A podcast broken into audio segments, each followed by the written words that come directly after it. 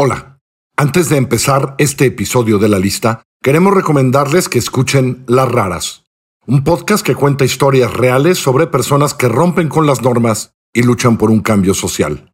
Las Raras destaca por sus paisajes sonoros, diseños de sonido y música original.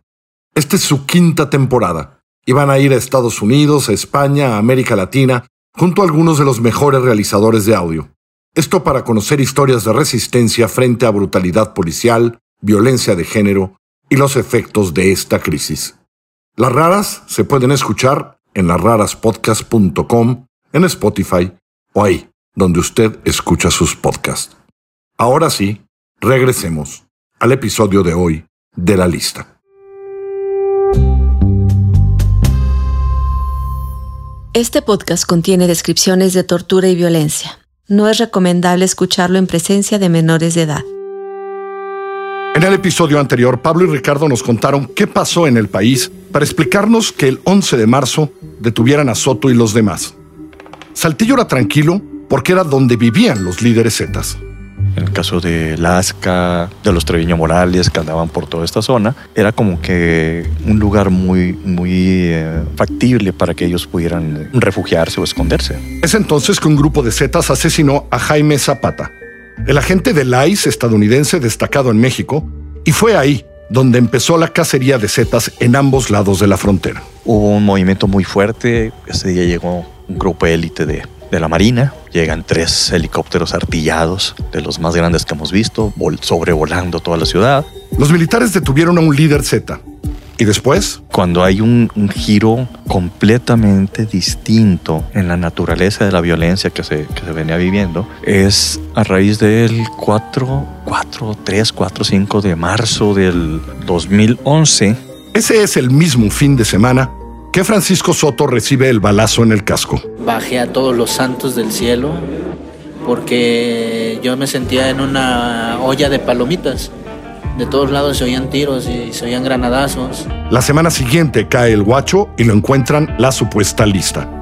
El guacho declara en México y en Saltillo detienen a Soto y después de torturarlo. Ya cuando llegué al batallón, el coronel estaba diciendo que pues nuestros esposos habían sido trasladados a, a la Ciudad de México, a la Sierra.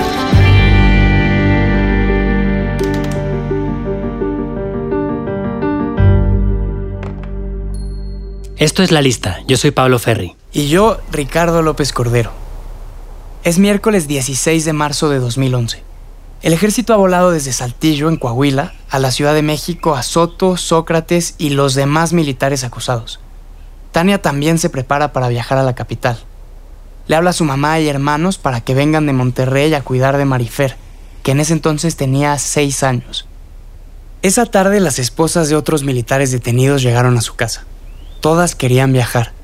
Mientras se ponían de acuerdo, una de ellas recibió una llamada. Era su esposo. Le estaban llamando de Ciedo. De la Fiscalía Federal que se encarga de investigar asuntos de delincuencia organizada. Le permitieron él hacer una llamada y poderse comunicar con, con su esposa. Tania supuso que a Soto también le darían permiso de hacer una llamada y recordó que él solo se sabe un número de memoria. El de mi casa él no se lo sabía, y lo más lógico es que dije, bueno, si le permiten hacer una llamada, él se va a comunicar a su casa con sus papás. Y así fue. Como a las 4 de la mañana, este, recibe mi suegro la llamada. Entonces Paco llama en la madrugada, que lo que estaba aquí en Asiedo. Esta es la señora Lucía, Lucía Núñez, la madre de Soto. Y fue cuando mi marido dijo, ¿qué hiciste? O sea, con, con esa este, admiración. Mi hijo, ¿qué hiciste? Soto contestaba que nada, que no había hecho nada. Pero no, habló, no hablaron mucho. Él dijo, este, estoy aquí, este, necesito verte, quiero hablarte. Para Lucía, enterarse de aquello fue muy duro. Para el papá de Soto, militar retirado, fue un golpe demoledor. En ese momento mi marido se acabó su vida. Él andaba muy distraído, muy triste. O sea, pues igual yo, ¿no? Pero de mi marido fue el, el acabose. En fin, no había mucho tiempo para pensar y Lucía y su esposo fueron rápido a la fiscalía. El jueves no les dejaron entrar y el viernes volvieron. Poco después de llegar se encontraron con Tania.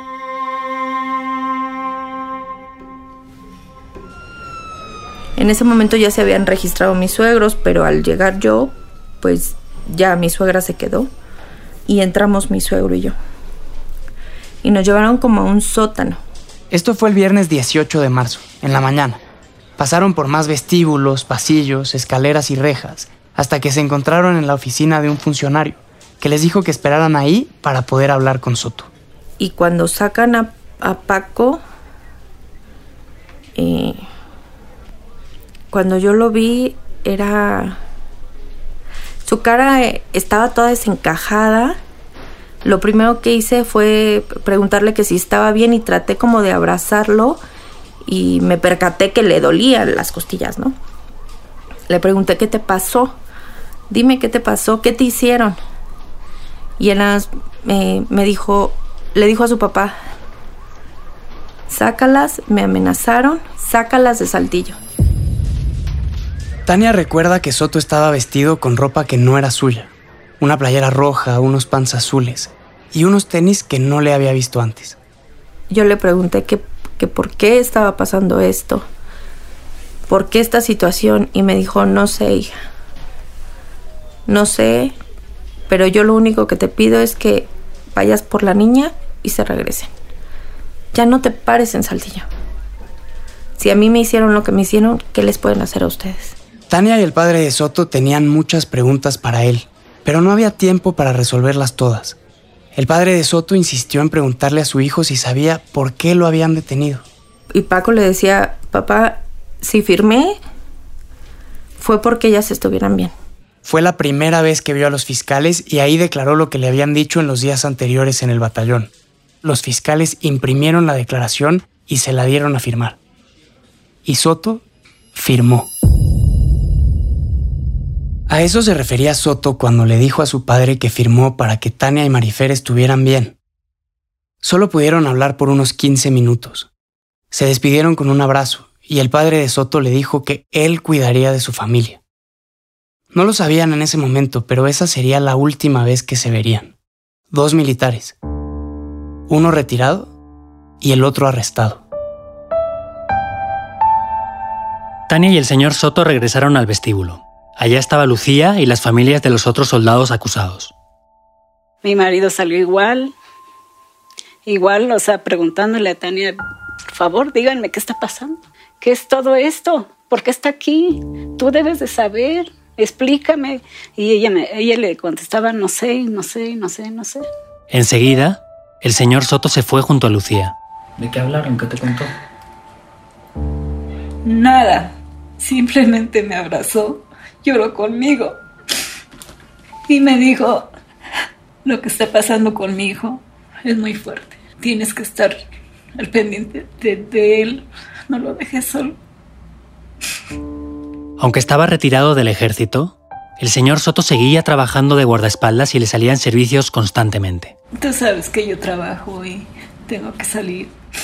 Eso le dijo él a ella. Incluso ya se iba. ¿Dónde se iba? No sé, salieron a alguna parte, no sé, al norte, no recuerdo.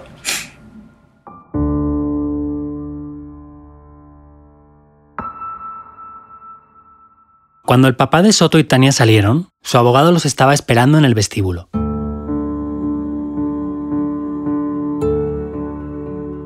Me llamo Ramiro Ramírez Pacheco, edad 45 años, profesión abogado, litigante, para lo que ustedes gusten, ordenen y se les ofrezca. abogado, padre, esposo, chilango. Su especialidad es defender a militares en las cortes, litigar, vaya. Él mismo fue militar durante años. Ya tenía aproximadamente 22 años, 23 años más o menos cuando ingresé y como soldado raso. ¿no? Ramiro fue soldado, pero siguió estudiando y se hizo abogado. Como trabajaba para la Secretaría de la Defensa y pasaba allí buena parte del día, sus primeros clientes fueron compañeros de trabajo. Luego se salió del ejército pero siguió trabajando con militares. Y así un buen día... Recibo una llamada de un conocido militar que estaba en Saltillo.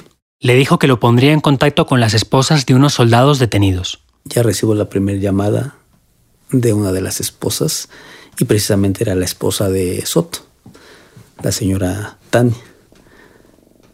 Y rápidamente me cuenta en muy resumido lo que había pasado, que su esposo eh, lo habían traído de Saltillo, que estaba en la entonces Ciedo, que llegaba en compañía de otros 16, eh, 15 militares. La llamada fue el 16 de marzo. Día y medio más tarde, Ramiro fue a la fiscalía y en el vestíbulo conoció en persona a Tania y a los padres de Soto. Tania me presenta con el papá de Soto, eh, yo me presento con él y recuerdo mucho las palabras del señor. De hecho, me toma del hombro, me da una palmada y dice, le, le agradecemos su atención, que haya venido, pero yo creo que ya no es necesario. Y yo dije, a ver, pero ¿por qué no es necesario? Ellos acaban de llegar. Acabo de pasar con mi hijo y me dice que ya todos confesaron. Le digo, pero confesaron qué? Pues que todo lo que dicen que hicieron, sí lo hicieron. Ramiro no sabía prácticamente nada de lo que habían o no habían hecho los acusados. Tania le había contado por teléfono que los tenían retenidos y que habían estado incomunicados. También le dijo que durante la detención los torturaron, pero no sabía quién ni por qué. Yo me quedo platicando con la, eh, la esposa de Soto, la esposa de Sócrates, que también estaba ahí. Espérense, es que esto no es así, ¿no? Aquí hay algo muy raro. Si lo que ustedes me dicen que pasó allá en el batallón de Saltillo y aquí llegan y confiesan, pues no es normal esto. ¿no? A ver, Soto le dijo a su padre que había firmado una confesión porque lo amenazaron. Y luego el padre de Soto le dijo a Ramiro que ya había confesado. En su momento a Ramiro le pareció extraño. Quizá para el padre de Soto, que había sido militar por muchos años, dedicando su vida al ejército, cambiando de ciudad y comisión cuando se lo ordenaban, una pelea contra el ejército era demasiado. O quizá pensó que si su hijo confesó, tendría buen motivo para hacerlo. O quizá el padre de Soto le creyó a su hijo y pensó que una confesión firmada era una losa demasiado pesada. Las dos opciones eran terribles. En una, su hijo había traicionado a la institución. En otra, la institución lo había traicionado a él.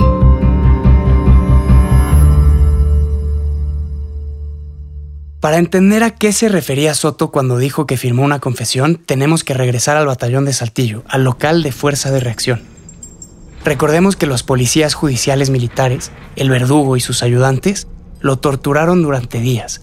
Soto dice que querían que dijera que varios oficiales del batallón habían sido reclutados por un tal Tauro para pasar información a los Zetas, que cobraban buen dinero y que el tal Tauro era realmente el sargento Treviño, conductor del comandante del batallón. Luego de varios días de tortura lo obligaron a bañarse y ponerse ropa limpia, para llevarlo junto con los demás acusados al aeropuerto de Saltillo. En el avión, elementos de la Policía Judicial Militar lo siguieron golpeando y amenazando. Cuando lleguemos ante los fiscales tienes que declarar lo mismo que te dijimos en el batallón, le decían, y le advirtieron que personal de la Judicial Militar se quedaría en Saltillo hasta que confesara lo que ellos querían. Si no lo hacía, Tania y Marifer sufrirían las consecuencias.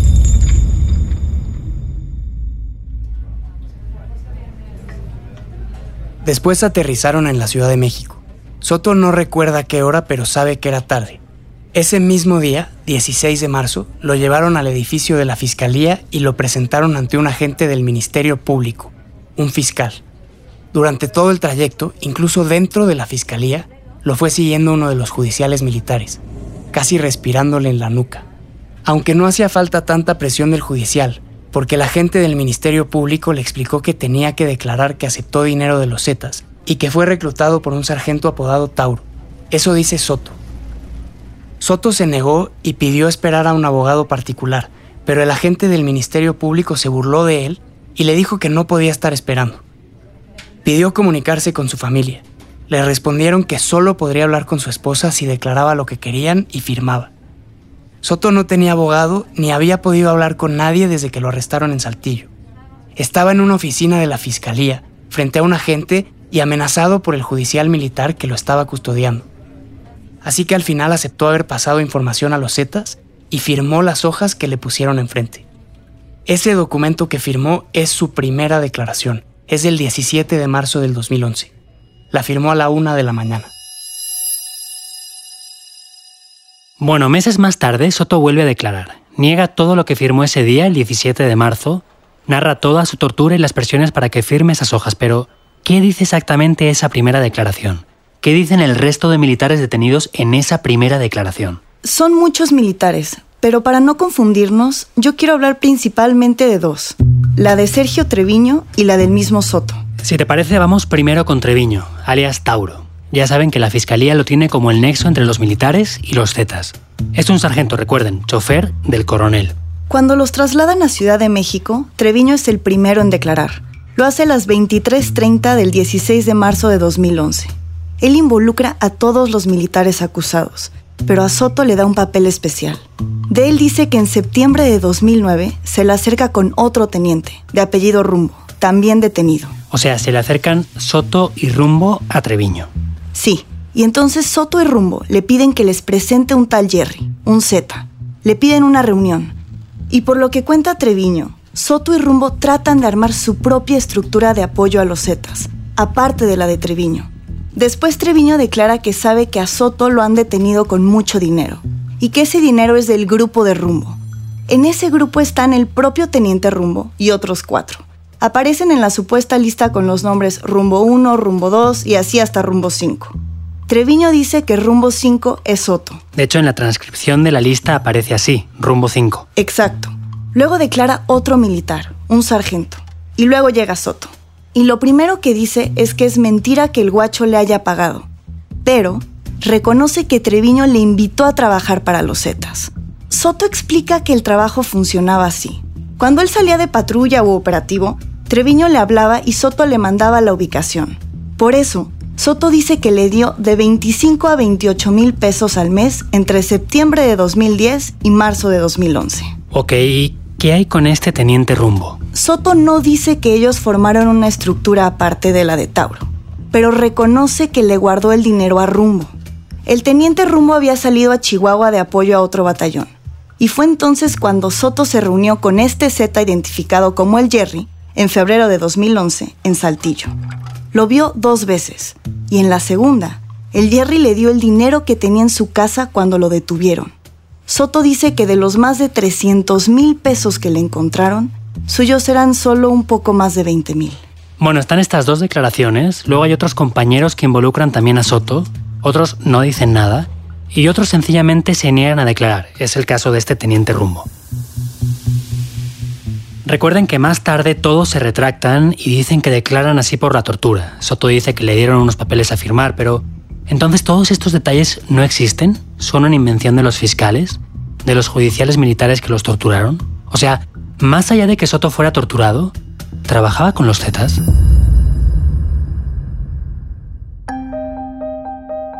Estás escuchando La Lista, una serie producida por Así como Suena en colaboración con el diario El País.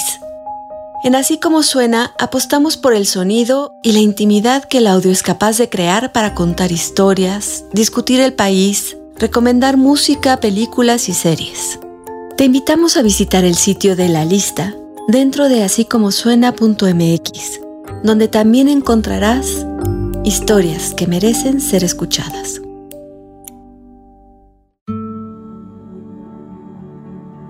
De hecho, yo le dije a, Tania, espérame, dame la oportunidad, deme la oportunidad de ver el expediente, de leerlo y explicarles qué es lo que está pasando. Este es el abogado Ramiro otra vez. Habla del momento en que Tania y su suegro, el papá de Soto, acaban de salir de la fiscalía. Vienen de hablar con Soto. Piensas como abogado, aquí hay algo raro. Eh, ya vas pensando desde ese momento eh, cómo puedes ayudar a, a tu cliente. Bueno, Ramiro empieza a investigar, pese a lo que había dicho el papá de Soto, y antes que nada quiso escuchar la historia de boca de los acusados. Antes de ver el expediente, quería entender exactamente qué confesaron los militares. Después de un par de días en la fiscalía, la policía trasladó a Soto y los demás a la casa de arraigo. Esto es algo así como un purgatorio procesal. Es un lugar para tener a los detenidos mientras los fiscales acaban de presentar su investigación ante el juez y este decide si los manda finalmente a la cárcel en espera de un juicio. Ramiro hizo las gestiones para poder entrar ahí a hablar con sus nuevos clientes. La casa de arraigo está en la colonia Doctores en Ciudad de México, no muy lejos del centro. Cuando llegó, entró al patio. Un espacio abierto con techo de lámina lleno de mesas y sillas de plástico por todos lados. El tipo de lugar donde no hay privacidad alguna.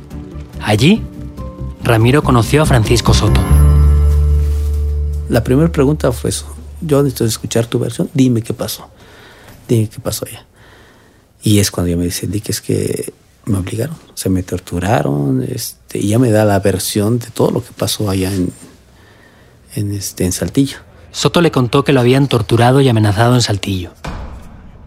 Ramiro no podía creer que a cientos de kilómetros del batallón de Saltillo, Soto hubiera aceptado que sí trabajó para los Zetas. Le digo, pero pasaron, hasta que tú declaraste, pasaron más de ocho horas. Cuando te, te declaran en el Ministerio Público, ya te estaban golpeando. ¿Por qué, ¿Por qué confesaste? ¿Por qué dijiste eso?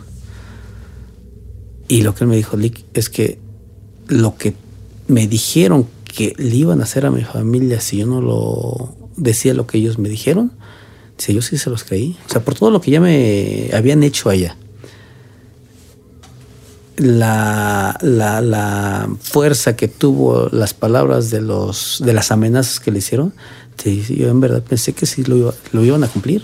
Cuando escuchó la versión de Soto, Ramiro... No, yo sí le creí.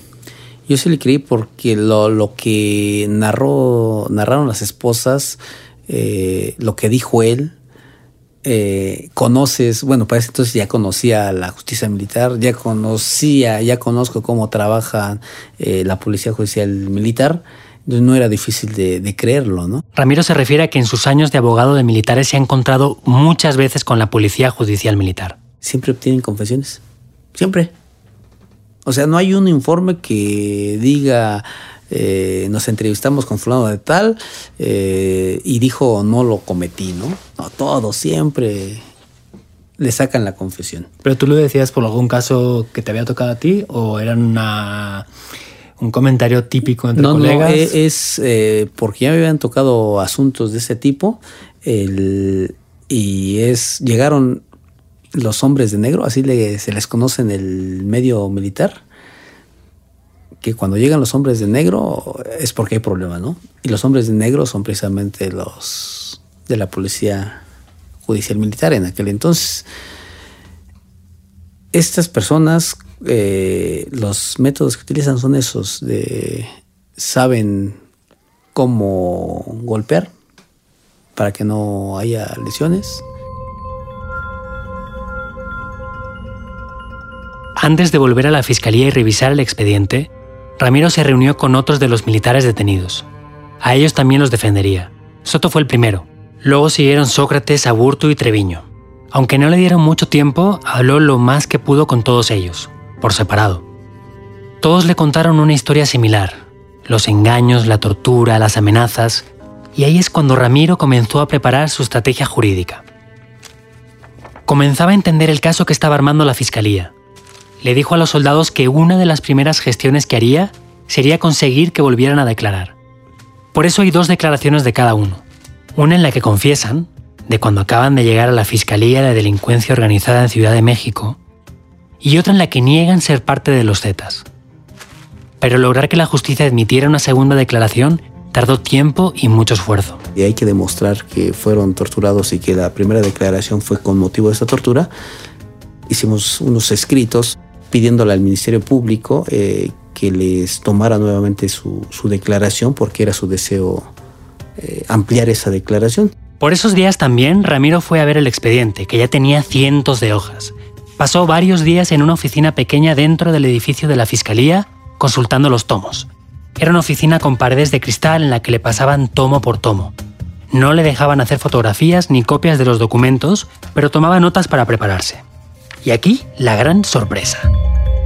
Ramiro revisa el expediente de principio a fin en busca de la prueba, la lista.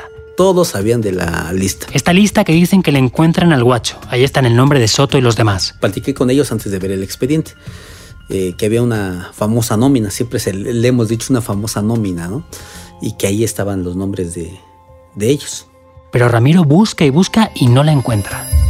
No hay rastro de la lista original en el expediente solo una transcripción adjunta a la declaración del guacho. Aquí no sabemos qué pensar. Si en verdad existe la lista, ¿por qué no la agregaron al expediente? Se trata de la prueba estrella. ¿Por qué no la fotocopiaron o le tomaron una foto para incluirla en el expediente al menos? ¿Por qué dejaron solo la transcripción? Es una prueba fantasma. La lista los sacó de su vida y los mandó al infierno. Y nadie ha sabido de ella. Entre los primeros clientes de Ramiro estaban Soto y Sócrates, y Tauro. Su verdadero nombre es Sergio Treviño.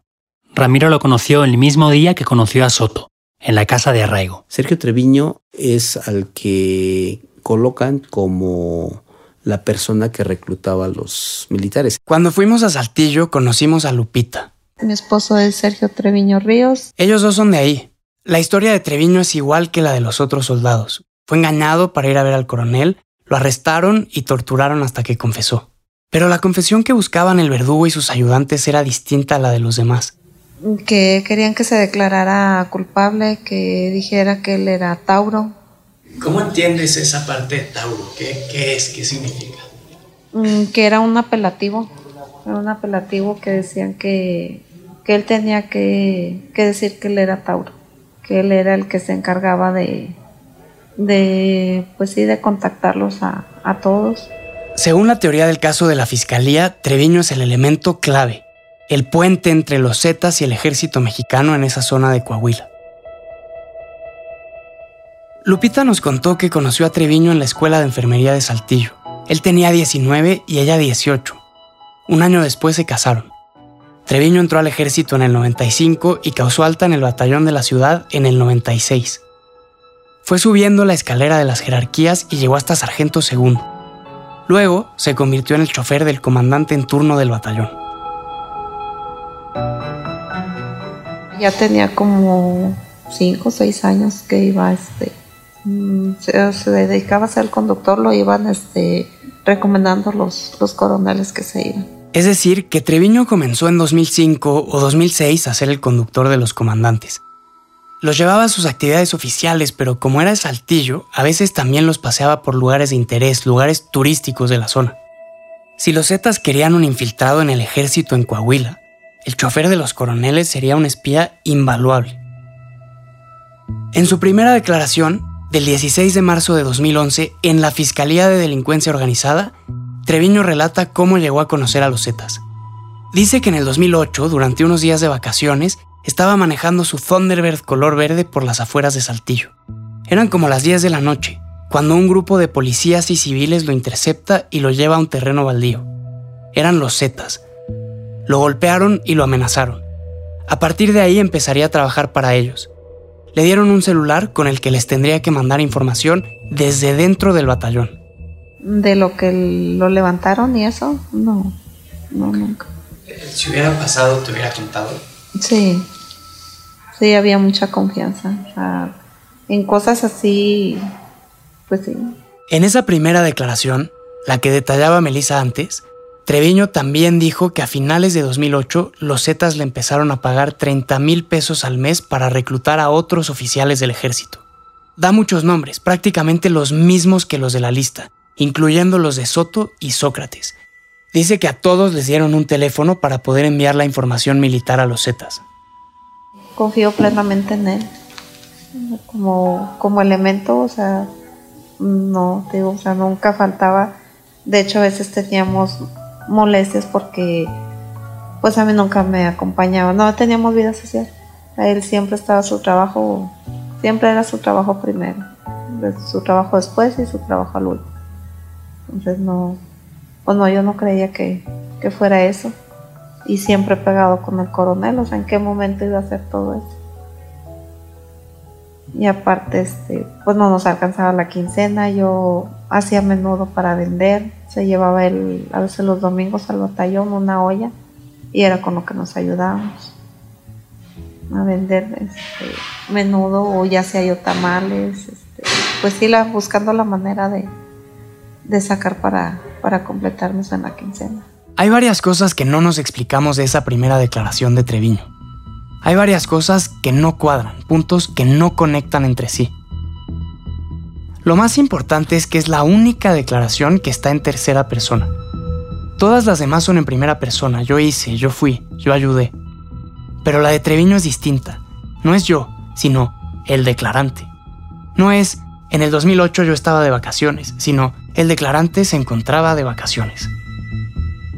El hecho de que la declaración sea en tercera persona es muy importante, porque meses después, cuando se pudo retractar, Treviño dice que no declaró ante los fiscales, sino que le dieron unas hojas a firmar. Es decir, que le dieron unas hojas que ya estaban preparadas. Otra cosa que no cuadra es la discrepancia entre los grandes sueldos que supuestamente recibía y la vida de supervivencia sin lujos que describe Lupita. Sin olvidar, claro, que esta declaración fue conseguida horas después de la tortura. Más allá de todas las contradicciones y puntos raros de las primeras declaraciones, lo cierto es que la justicia militar les dio una importancia mayúscula. Es un término jurídico, pero tiene que ver con la inmediatez procesal. Es decir, que como son de la primera vez que los acusados hablaron frente al Ministerio Público, los jueces les dan una importancia mayor que otras pruebas.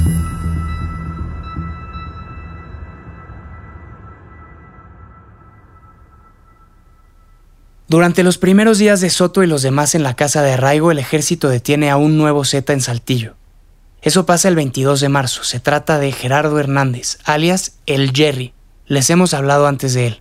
Si se acuerdan, ese nombre, el de El Jerry, aparece en la primera declaración de Soto. Con el Jerry, el ejército cierra este capítulo de Operación Anti-Z en Saltillo. Empieza con el guacho el 11 de marzo y acaba con el Jerry el día 22. Y hay algo extraño con el Jerry también. Vean por qué. Cuando detienen al guacho el día 11, apenas unas horas después ya está declarando en la Fiscalía de Delincuencia Organizada en Ciudad de México. Pero con el Jerry esto no ocurre. El Jerry es detenido el 22 de marzo, pero no declara hasta el 4 de mayo. Y cuando declara no explica qué pasó en esas cinco semanas o por qué se tardaron tanto en tomarle la declaración. Además es un testimonio singular, digamos, porque las hojas del expediente están casi todas testadas, tachadas. Las tachó la Fiscalía de Delincuencia Organizada y así llegaron al juzgado. La excusa era que contenía datos con los que la Fiscalía pretendía detener a más personas. Bueno, de las 13 páginas de declaración, más de 9 no se pueden leer. Solo pueden leerse, ya al final, las referencias a los militares. Ahí Jerry dice que Soto y los otros militares detenidos colaboraron con los Zetas. También identifica al guacho, a su hermano y a otros de los Zetas detenidos en Saltillo en marzo. En esa declaración, Jerry da más detalles sobre el funcionamiento de los Zetas en la ciudad, su relación con los medios, pero no dice nada más relacionado con el caso. Luego desaparece. Años más tarde, en noviembre de 2014, uno de los militares detenidos y su abogado le interrogan por videoconferencia. Jerry ya estaba entonces en la cárcel igual que el guacho. Antes de que empiece el interrogatorio, le leen su declaración. Le preguntan si la ratifica y Jerry dice que no. Y entonces Jerry, lejos de los fiscales de delincuencia organizada y lejos de los militares que le detuvieron, da una explicación de todo lo que pasó en 2011. Y esto es importante porque el relato de su detención y de los días que pasaron hasta que dio su declaración, el 4 de mayo de 2011, es terrible. El 22 de marzo, cuenta él, un convoy militar allana su casa y se lo lleva preso. Dice que además le roban muebles y otras cosas. Se lo llevan al batallón de Saltillo y ahí lo encierran. Lo cuelgan boca abajo, le dan descargas, le tiran agua encima. En una de las descargas se le quedan pegados los cables y se le quema la parte baja de la pierna. Luego lo sodomizan con un palo. Los golpes siguen y mientras tanto le mojan los dedos con tinta y le hacen poner sus huellas sobre hojas de papel. En todo ese tiempo, los militares que lo torturan exigen que declare en contra de Soto y los demás.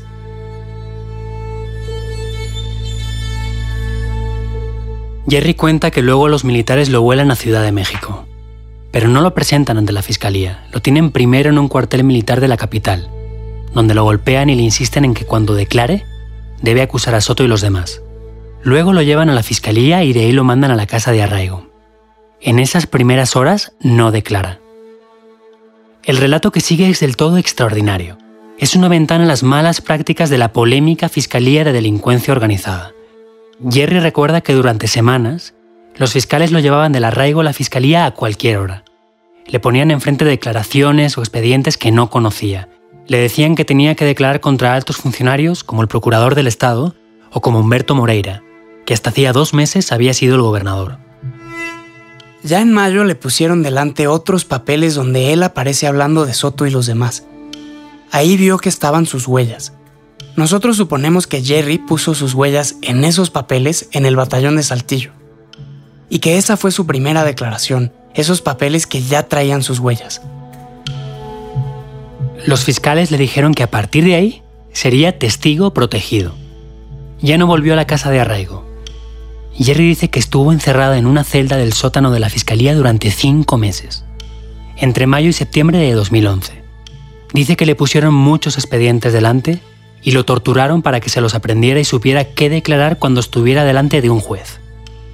Jerry dice que incluso los fiscales simulaban juicios con otros testigos protegidos para que aprendieran qué, cómo y cuándo declarar. Bueno, ahí Jerry da un montón de nombres de fiscales. Pero lo importante aquí es que en esos años y los que siguieron, las críticas contra la Fiscalía por fabricar casos con testigos protegidos fueron muy comunes. La Fiscalía Mexicana le dio mucho vuelo al programa de testigos protegidos, sobre todo bajo el mando de la fiscal Marisela Morales, que antes de asumir el cargo de fiscal general, había estado a cargo de la Fiscalía de Delincuencia Organizada. De hecho, cuando detuvieron al Guacho y al Jerry, ella todavía era la jefa de delincuencia organizada. Luego Felipe Calderón la ascendió y la nombró fiscal general de la República, o procuradora, como se decía entonces. A Jerry le han abierto otros procesos por sus presuntos vínculos con los Zetas. Jerry siempre ha dicho que todos estos procesos se los abrió la Fiscalía de Delincuencia Organizada en venganza por no querer colaborar con ellos como testigo protegido. No sabemos qué ha sido de él. Suponemos que sigue en la cárcel con el guacho. Lo que sí sabemos es que su testimonio es una prueba importante contra Soto y los demás. Y de nuevo, como ocurre con la lista, o como ocurre con la llamada aquella de un comerciante de Saltillo a la fiscalía, o con las mismas declaraciones de los militares, o con la misma tortura, la declaración de Jerry es un homenaje a las irregularidades de los investigadores.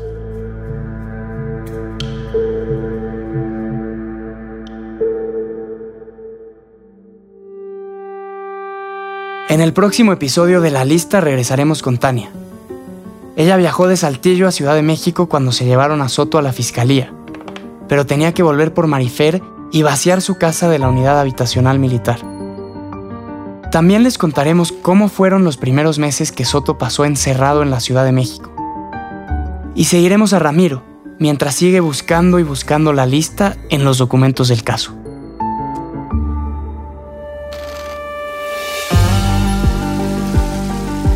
La lista es una producción de Así como suena en colaboración con el diario El País. Investigada, escrita y narrada por Pablo Ferri y Ricardo López Cordero con la asistencia de Melissa Casab.